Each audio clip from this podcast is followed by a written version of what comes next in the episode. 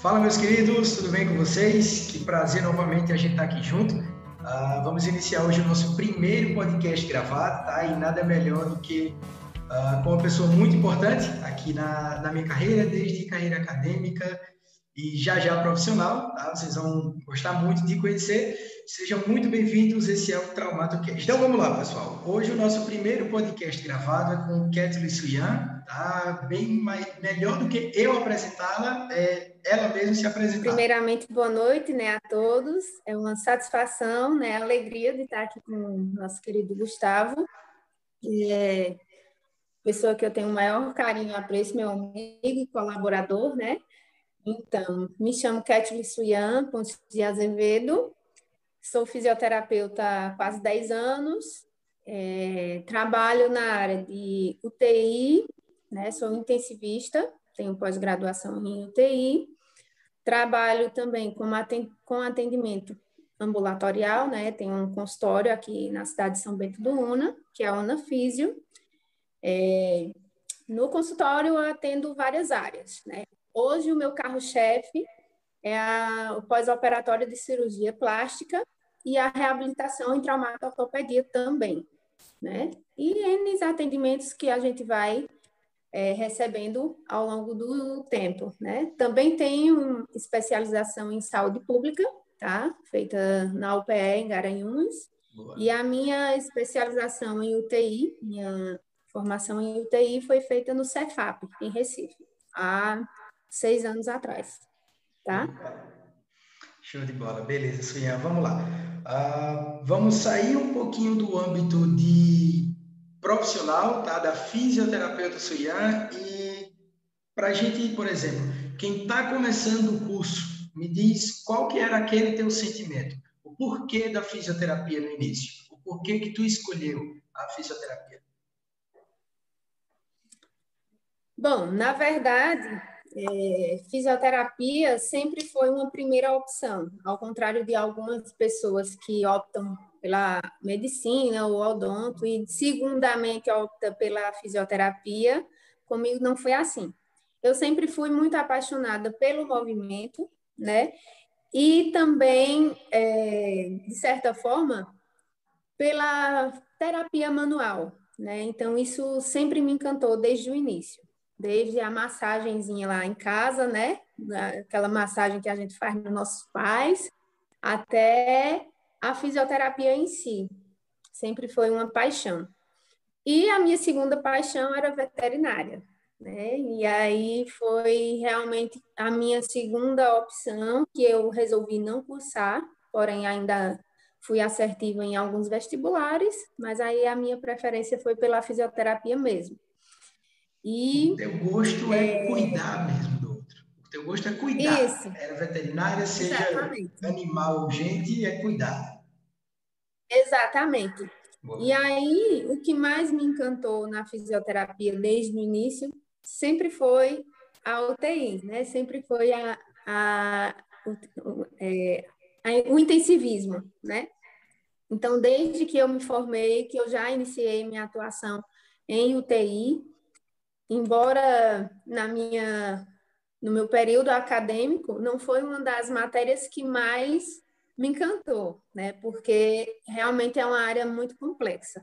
E quando a gente está estudando, é, às vezes existem alguns bloqueios e que a gente também acaba tropeçando, uhum. né? Mas é, às vezes em algumas matérias, enquanto você não se identifica muito, e às vezes você precisa se dedicar mais do que o necessário, né, para ter aquela notinha para passar, e aí acaba que algumas coisinhas chamam sua atenção e lá na frente pode ser a sua opção profissional, né? E assim, a meu ver, hoje não existe uma fisioterapia exclusiva. Eu acho que ambas as áreas trabalham em conjunto. Então, faça o que chamar a sua atenção, o que bater lá no seu coraçãozinho, acho que é o local onde você deve prosseguir. Show de bola, show de bola, é isso aí. A Suya, me fala que é uma coisa que, assim, eu acho que é muito complicado tá, para todo mundo, porque a gente entra com uma ideia, a gente entra com uma cabeça né, no curso e a gente sai totalmente diferente. Tem muita gente que, por exemplo, acha que é o sonho da vida e aí, no decorrer da, da graduação, vê que não era aquilo, acaba, enfim, se metendo na parte de empreendedorismo, enfim. E me fala como que era a Suiana antes do curso, ou seja, no primeiro dia de aula, e como que foi e como que é a Suiana hoje, depois do último dia de aula, depois de 10 anos já fisioterapeuta. É, sempre existe aquela questão, né? Nossa, será que essa realmente vai ser a profissão que eu vou querer seguir? Né? Será que eu vou me identificar? Então, tem toda essa expectativa de você querer se realizar, né? Logo de cara. E fisioterapia, eu acho que como qualquer um outro curso, é, no início ele lhe frustra um pouco, porque você não vê a fisioterapia na prática, né? Você vai ver toda aquela história, todo aquele, como diz o Matuto, lenga-lenga, é. para depois, quando você já está farto de ver biomecânica, de ver neuro, neurologia, de ver toda aquela parte é, de papel, né? toda aquela parte somente de teoria, e aí é onde você começa a se encantar e ver o que realmente se identifica. E, é, como se diz, na, após a formação, você fica com aquela dúvida de saber, ai meu Deus, hoje eu me identifiquei com tal é, disciplina, eu me identifiquei com traumato, mas aí quando você vai para o mercado de trabalho, às vezes o local, ou às vezes até as portas que se abrem para você são para outra direção. Então, às vezes você fica naquela, nossa, será que eu estou encantada por determinada linha de trabalho? Ou será que eu estou realmente fugindo da minha realidade? Né? Que às vezes é, o mercado de trabalho tem muito isso, de às vezes você ter a dificuldade de enxergar o profissional que você é, a sua capacidade diante das oportunidades que lhe aparecem. Então, isso às vezes dá a gente um pouquinho de medo eu acho que a palavra é essa, é um pouco de medo de, na graduação, não superar suas perspectivas diante do curso e, pós a formação, é, o medo de se frustrar numa, num direcionamento de uma profissão que talvez não seja o seu perfil. E aí, por isso que alguns colegas optam pelo empreendedorismo e, e realmente também isso vai muito do seu perfil pessoal. Tem gente que já nasceu né? Uhum. Para trabalhar essa parte de empreendedorismo, de administração, né? De ser uma pessoa mais dominante na área de é, administrativa. Já tem pessoas que têm um perfil que é mais braçal, né? Que é mais de executar mesmo a, a fisioterapia propriamente dito. E aí é onde variam os campos, né? Então, você às vezes se sente um pouco mais seguro na área de dermatofuncional, então é um campo que é muito bonito, que é muito interessante. Já tem gente que se identifica mais com a parte neurológica, então a reabilitação neural também é muito importante. E aí tem aquela questão: se você tem um perfil mais administrativo, isso não impede que você seja fisioterapeuta e, por exemplo, é, monte uma, uma equipe que vai executar, né? Então, você ser um gerenciador, gerir uma equipe que faça isso, ou você ser aquela pessoa que execute, né? Que vá até o paciente, que trate realmente é, paciente tratador, né? Que tem aquele contato mais direto.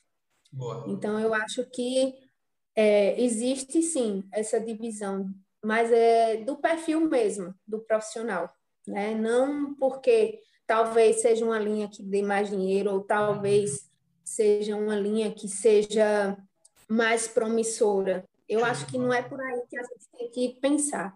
Eu acho que a gente tem que pensar no que a gente se identifica mesmo, porque quando a gente gosta da parte em que a gente está fazendo, em qualquer profissão, eu acho que a gente faz com muito mais amor e com muito mais erro.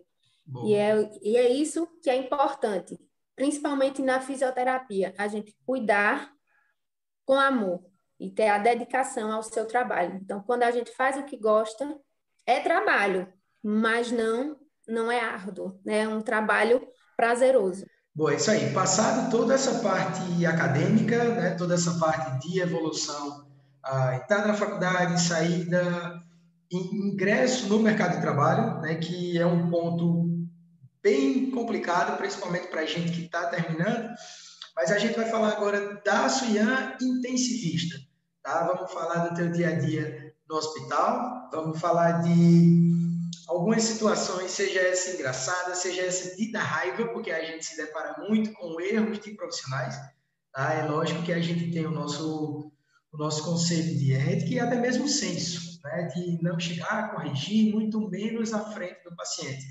Tá? Mas, Sonha, quanto tempo de hospital? Quanto tempo de UTI?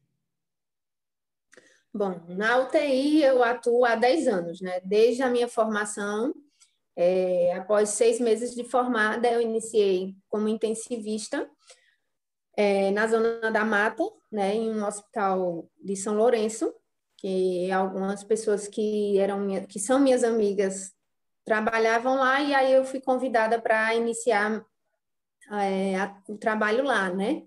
Então, desde então, essa foi uma porta de entrada, e desde então eu passei por vários hospitais, desde Recife até aqui em São Bento. Atualmente eu estou atuando na Casa de Saúde e Maternidade do Perpétuo Socorro, em Garanhuns, e é, atuei também até o ano passado aqui no Hospital de São Bento, mas foi como supervisão, né? não foi como intensivista. Boa, beleza, beleza. Uh, senhora, é comum essas situações de erros médicos, erros da parte do pessoal da enfermagem, enfim, do grupo multidisciplinar que está presente, ou, ou, pelo menos deveria estar presente né, no, no, hospital, no cuidado desse paciente. É comum ou quanto, vamos dizer assim, quanto mais grave a situação do paciente, a gente consegue ver menos erros, vamos dizer assim, ou não. É comum a gente encontrar, vez ou outra, alguns errinhos ainda. Olha, Gustavo, isso é um ponto que, de certa forma, é muito delicado, né? A gente lidar com profissionais de várias áreas, né? A equipe multidisciplinar, ela é, ela deve, né, ser, é, funcionar de uma forma é, bem alinhada, né? bem amarrada. Então, a partir do momento que você também lida com pessoas, né, que também é, isso depende muito da estrutura, né, do hospital. Isso depende muito da condição em que é, determinados hospitais dispõem para a gente, né, desde materiais até estrutura física mesmo. E recurso humano é uma coisa muito delicada. Eu acho que em qualquer área, mas fundamentalmente em, em hospital, em um ambiente de UTI, é, as pessoas às vezes acontecem de não ter uma boa preparação, né? Eu digo de uma forma completa, desde a parte de coordenação, de equipe médica, de equipe de enfermagem e de equipe de fisioterapeuta. Né? Hoje, mais do que nunca, a gente está vivendo um, um momento né, que exige muito do papel do ser humano e do profissional de saúde. Então, hoje, nós temos é, vários exemplos de como deve funcionar realmente uma, uma UTI, como deve se funcionar uma equipe multidisciplinar, mas também nós temos muitos exemplos do que não deve acontecer, do que jamais poderia existir, né? Porque num, num momento como esse de pandemia, é emergencial e urgencial, é, muitas pessoas estão entrando no mercado de, de trabalho, no ambiente de UTI, sem ter uma devida preparação, né? Isso a gente tem ciência. Então, por mais que sejam profissionais que tenham tido bons professores, tenham tido bom, bom suporte, é, atuar no ambiente de intensivismo é, é muito complexo, porque não é só você executar bem o seu serviço, existe também toda uma preparação psicológica. E às vezes não é todo mundo que está apto, que está preparado para atuar dessa forma. E nós somos seres humanos. Todo mundo está propenso à falha, né? Inclusive, eu já errei algumas vezes e muitas vezes isso acontece. Já aconteceu comigo, já tive falhas, já tivemos, já tivemos falhas que são é, cruciais para a vida do doente, né? Para a vida do paciente. Então, são pacientes que têm um perfil é, mais delicado. Então, pacientes críticos, eles requerem, sim, mais atenção, mais dedicação, e por isso que se chama intensivo, né? Justamente por, por essa necessidade. E o paciente, criteriosamente, está ali, ele não está é, no repouso do leito de enfermaria. Então, ele precisa, sim, ter a assistência 24 horas, e precisa, sim, ter um bom entrosamento entre a equipe multidisciplinar. E para isso, a equipe por completo deve ser bem é, montada, né? E precisa sim, estar bem preparada. E assim, de certa forma, o fato da gente ter alguns profissionais inexperientes, isso causa sim risco a, tanto para a equipe que está trabalhando junto, quanto para o paciente, porque às vezes acontece de eu esquecer é, algum recurso, de eu não lembrar determinada didática ou determinado protocolo para executar com aquele paciente, e às vezes a gente deixa a desejar. Talvez não seja um erro é, propriamente dito, mas às vezes quando a gente não está preparado o suficiente e o paciente precisa daquele olhar um pouco mais é, profundo, né, um pouco mais específico, isso sim causa também algumas falhas. Né? Pode acontecer falha médica, é, justamente talvez por isso, né? Muitos médicos novos no, no nesse ambiente intensivo, é, muita equipe de enfermagem também muito jovem, né? E fisioterapeutas. Sim, sim. E hoje a gente vê que fundamentalmente é, e graças a Deus foi nesse, talvez é, aquela coisa. É um momento ruim para uns, mas também é um momento bom para outros, né? Então, precisou a gente passar por uma condição tão crítica como é hoje a Covid-19 para perceber que nós fisioterapeutas somos importantes até mais que qualquer um outro profissional, não desmerecendo é, a, toda a equipe, né? Mas hoje vê-se o quanto é importante ter um bom fisioterapeuta no seu ambiente hospitalar e principalmente na UTI, né? Então faz totalmente a diferença. É, você tem uma equipe multidisciplinar bem assistida, é, bem alinhada e tendo é, profissionais gabaritados, com certeza o paciente só tem a ganhar e o hospital em que você está inserido, sendo um bom profissional, também só tende a crescer. Então, você acaba criando um perfil do hospital de excelência, né? Porque não é só você profissional. Você, a partir do momento que está atuando ali, você é o hospital, você é a equipe e você responde por todo mundo. Então, cabe a cada profissional né, ter a consciência de que você é responsável não só pelo paciente e principalmente por ele, mas como por toda a equipe, né? Então, é, é muito delicado você perceber, assim, às vezes, a falha, né, de um colega, seja médico, seja fisioterapeuta ou de equipe de enfermagem, e você deixar para lá, né? E também você não pode chegar e dizer assim, cara, tu tá fazendo errado. Sim, sim. Né? Então, isso é muito delicado. Então, você fica com a faca de dois gumes. Se eu não, se eu que sou profissional percebi e eu não chego para conversar, eu estou sendo é, omisso também. Isso também é uma falha. E muitas vezes o doente perde, é, o doente prejudica-se por tal falha, porque às vezes isso vira uma bola de neve. Quem tá acaba entendendo? pagando é o paciente, né? Exatamente.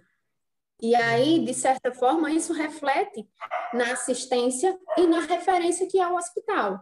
Então, se você tem uma equipe boa, preparada, e o seu hospital dá um suporte bom para que essa equipe funcione, daqui a pouco o seu, o seu hospital vai ser referência. Uma boa referência. Mas a partir do momento que você não dá esse suporte e não tem essa assistência muito bem qualificada, você também vai ser referência, só que de uma forma negativa, né? E a gente está vendo aí, né? É, essa pandemia, ela exigiu muito de todos os profissionais, né? Então, hoje a gente consegue ver que existem patamares diferentes de profissionais, de serviços e que todo mundo precisa dispor de uma boa qualidade, senão sempre vai perder ao paciente. Boa, é isso aí. Teve um ponto bem legal que, que você falou, a nível de que o profissional precisa ter um psicológico, um psicológico bom para enfrentar uh, essa correria da UTI, né? essa correria que é o hospital, que é uh, essa parte de atendimento. E eu, eu acho que é impossível a gente falar de UTI e não falar de óbito, não falar de morte, né? Não falar de morte, seja uh, durante o teu tratamento, seja durante o teu plantão, enfim, durante o teu acompanhamento, tá? Vamos dizer assim.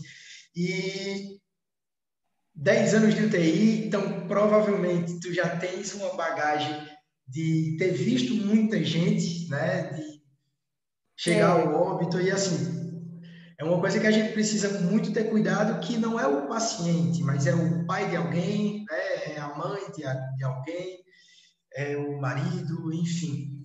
E me diz como que foi a primeira vez que tu presenciou uh, essa situação, tu lembra onde foi, se já foi lá na, no teu primeiro emprego, né, seis meses pós a faculdade, ou se já foi mais um pouquinho à frente. Me diz aí como é que foi essa tua experiência. É, no período da faculdade, como a gente sabe, tem, temos os, é, os estágios de prática, né, de prática clínica. Então, nós acompanhamos pacientes de enfermaria, nós acompanhamos pacientes de UTI, né, então, assim, de certa forma, você acaba presenciando algumas vezes, né? Isso Mas, no estágio. No estágio. Mas, assim, não é uma coisa que passa por você, né? Não é uma coisa que é uma responsabilidade sua. Sim, sim, né? sim. Porque é diferente quando você é, vê, né, presencia um óbito em uma UTI enquanto você é estagiário. Nossa, o cara ou a pessoa morreu, mas tipo, você fica naquela de imaginar qual, qual, poxa, eu quero que podia ter sido feito, por que é que isso aconteceu? Então, são N é, dúvidas que aparecem na sua cabeça.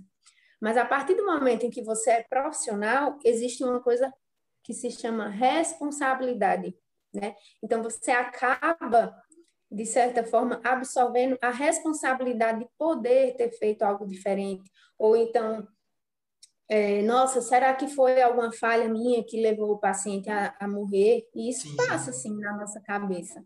E quando a gente é recém-formado, né, sempre tem aquela coisa de as boas-vindas da UTI, né?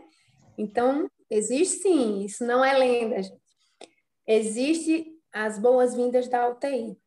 E é, as minhas boas-vindas da UTI foi um óbito, né? Então, é, hoje a gente fala isso com um pouco mais de leveza, mas aconteceu é, em um dos meus primeiros plantões, né, que foi uma experiência muito difícil na época, né? Então, uma paciente jovem, de 36 anos, né, chegou é, já em franca insuficiência respiratória, né? E aí ela procurou um serviço lá na cidade dela, que era o interior, então um hospital pequeno, e não tinha estrutura para ajudá-la. Né? E aí ela foi direcionada para o nosso hospital, que tinha uma unidade de UTI.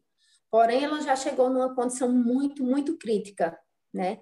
Então, assim, foi todo aquele processo, né? De ser entubada, de ser assistida. E, assim, logo nesse primeiro momento, foi bem difícil, porque ela chegou em franca insuficiência respiratória e isso causa um desespero, uma agitação. Então, não é fácil você lidar com um paciente dessa forma, até ele tranquilizar, não dá tempo. Então, tudo tem que ser feito às pressas mesmo, né? Então, é, foi bem difícil. A paciente muito jovem, né? Precisou das medidas é, mais drásticas, então ela foi entubada e todo aquele processo de iniciar é, no respirador. E poucos minutos a paciente entrou em parada, né? teve uma parada cardiorrespiratória. Infelizmente, ela foi a óbito. E assim, às vezes a gente se pega nessas perguntas: nossa, será que se eu tivesse é, por exemplo, colocado uma VNI nela, se eu tivesse é, atuado de outra forma, se eu tivesse tido a experiência, um pouco mais de tranquilidade, talvez, de conseguir tranquilizar ela, de fazer um outro procedimento antes dela realmente ser entubada, ou será que ela realmente deveria ter sido entubada antes e a gente tivesse conseguido trazê-la antes e fazer uma, uma ventilação mais adequada previamente? Né? Então, fica essa dúvida. Mas foi difícil, né? Uma paciente jovem com poucos anos de diferença da minha idade, é, na época eram quase 11 anos, e realmente eu passei a noite em choque, né? Porque, nossa, meu primeiro plantão, a primeira paciente que a gente recebe em um momento crítico e a paciente morreu nas nossas mãos, né? Então, então, Cada fato, existe... guardar essa mais em uma caixinha uhum. e aguardar as próximas experiências e é assim que a gente vai aprendendo a ter esse controle emocional, somente com a vivência. A gente não consegue controlar o nosso emocional somente na teoria, né? Logicamente, tem, um, tem que ser na prática. Então, de fato, existe sim as boas-vindas da UTI. Você não Existe. tem como escapar. Não. Pode ser no seu segundo ou terceiro plantão, mas infelizmente ela vai chegar. Né? Assim, é uma situação que é delicada, mas que a partir do momento em que você decide trabalhar na área de intensivismo, a partir do momento em que você decide trabalhar em hospital, é, é uma coisa que você de certa forma, espera. E a gente tem que começar é, a perceber que isso faz parte. Logicamente, não vai ser o destino, não é uma meta definida para todos os pacientes, mas aí a gente tem que também é, ter um pouco mais de cuidado com a nossa saúde emocional e começar a perceber e entender que isso faz parte né, que em determinados momentos, determinados momentos, o paciente não tolera mais. Então, existe também é, a falha terapêutica, não é somente a falha sua, é o paciente não responder mais a nenhum tratamento, né? Então, isso acontece. E, infelizmente, é um desfecho que é corriqueiro, né? Então, é, pessoas, infelizmente, morrem todos os dias. Né? Então, a gente tem que aprender um pouco a dominar isso e a lidar com isso, porque é, é a realidade né? e sim, faz parte. Exatamente. Show de bola. Então, a gente está falando a nível de TI, foi bem legal que tu citou a ideia de pandemia. Então, a gente vai para o Covid-19 e a gente, eu quero apenas a resposta sim ou não. Paciente com Covid-19 tem um resultado satisfatório com o uso do Respiron? Não. Boa. Ah, explica para a gente bem rapidinho o que é o Respiron, me diz aí o porquê dessa polêmica, que a princípio a gente falava em Covid e automaticamente a mídia já mostrava o Respiron, já mostrava aquelas bolinhas e hoje a gente sabe que não é bem assim. Fala um pouquinho dele aí pra gente. Ah, o nosso amiguinho Respiron, tão lindinho. Olha só, não somente é, pacientes de Covid-19, né? Hoje, nós temos uma gama de perfis de pacientes e principalmente é, sequelados da Covid-19. Então, somente o Respiron, ele não é o Senhor dos milagres, certo? Ele não vai salvar o seu pulmão somente usando o, o Respiron. Ele é um incentivador, tá? Ele é um incentivador a fluxo, porém, ele não tem essa super indicação, por quê? A gente não consegue ter uma mensuração fidedigna do quanto de carga que a gente está impondo ali para o nosso doente, sim, certo? Então, assim, logicamente que a gente precisa de uma avaliação prévia, tá? A gente precisa que o paciente é, realmente tenha conseguido sanar o processo inflamatório né, da Covid-19, então ele já chega para a gente no ambiente ambulatorial, na nossa clínica, né, no nosso consultório, é, espera, esperamos que ele venha já com a, o processo inflamatório já sanado, né? Então, é, ao, ao, estimular o paciente a usar o Respiron de forma autônoma, né, que às vezes acontece de alguns colegas é, é, orientarem dessa forma. Então, o nosso paciente chega lá, vai na farmácia e fala, não, eu quero um Respiron porque eu estou saindo da Covid-19 e eu preciso treinar o meu pulmão. Né? Então, às vezes o paciente vai e faz, ó, dando lá, botar as bolinhas para cima, enquanto que talvez isso não seja o mais indicado no momento. Né? Então, precisa sim de uma avaliação prévia, feita por um bom profissional, tá? Então, é, somente o uso do Respiron, desse incentivador, não vai ser o necessário para o paciente. A gente tem uma série de outros é, dispositivos Sim. que podem nos auxiliar juntamente com o Respiron, né?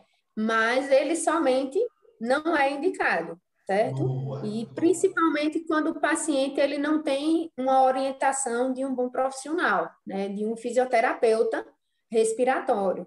Então precisa sim de um acompanhamento, logicamente, ele pode ser usado, mas ele não é o mais indicado, tá bom?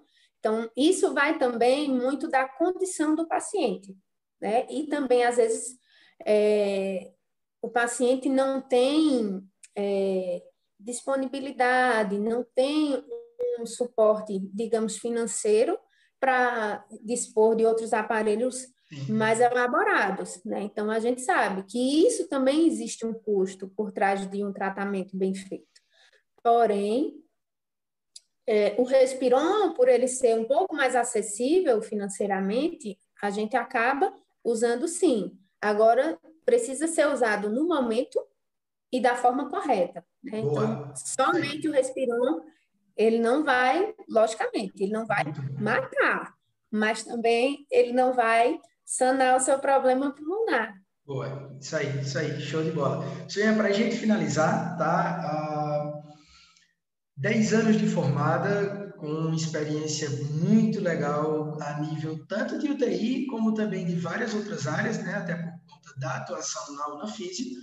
Uh, para ser um fisioterapeuta reconhecido, para ter aquele aquele nome bom na praça para receber indicação, enfim.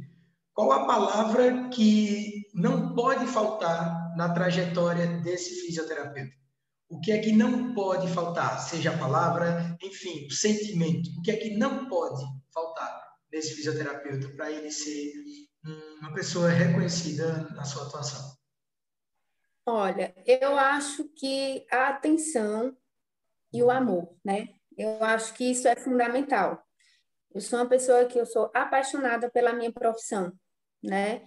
Então, eu sempre procuro dar atenção, ouvir os meus pacientes e também é, fazer com que eles escutem é, o que eles têm da melhor forma possível. Então, é, eu acho que você ter um maior cuidado né, com o manuseio, não só com a parte técnica de executar uma, boa, um, uma boa terapêutica. Eu acho que um bom profissional hoje, ele tem que estar munido também é, daquele suporte de pessoa, né? Você tem que ser uma boa pessoa, não somente um bom profissional. Que eu acho que o que o mercado hoje tem a carência é justamente disso, de você ser um bom profissional, mas que também seja uma boa pessoa. Né? Porque muitas vezes você vai a determinados profissionais, cara, fulano é excelente, é o melhor que tem na praça, mas ele não me atendeu bem. Então, isso acontece. E muitas vezes o paciente deixa de voltar ao serviço justamente porque ele não é bem acolhido. Então, acho que você acolher e saber ouvir o doente é fundamental. Até porque, às vezes, é num detalhe como esse que você percebe onde está a doença do paciente, que muitas vezes não é só no físico. Ali, o físico, às vezes, é só um reflexo do que ele realmente está sentindo, de realmente onde está doendo.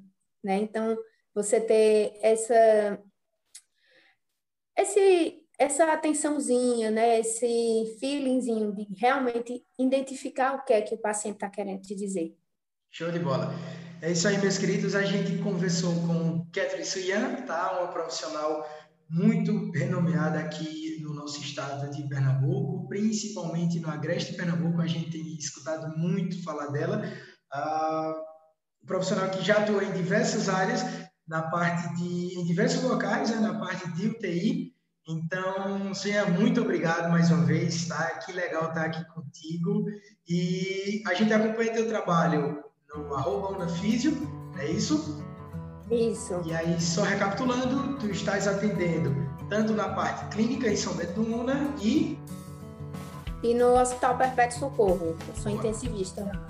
Boa, show tá? de bola. Querido, obrigada a você. Gostaria de agradecer também a todos pela atenção, né? E caso tenha alguma dúvida ou que eu possa ajudar, também estou à disposição aqui na nossa cidade de São Bento do Una Agradeço muito a Gustavo pela oportunidade e estamos aqui de portas abertas, tá bom? Um abraço, fiquem com Deus. Valeu, valeu.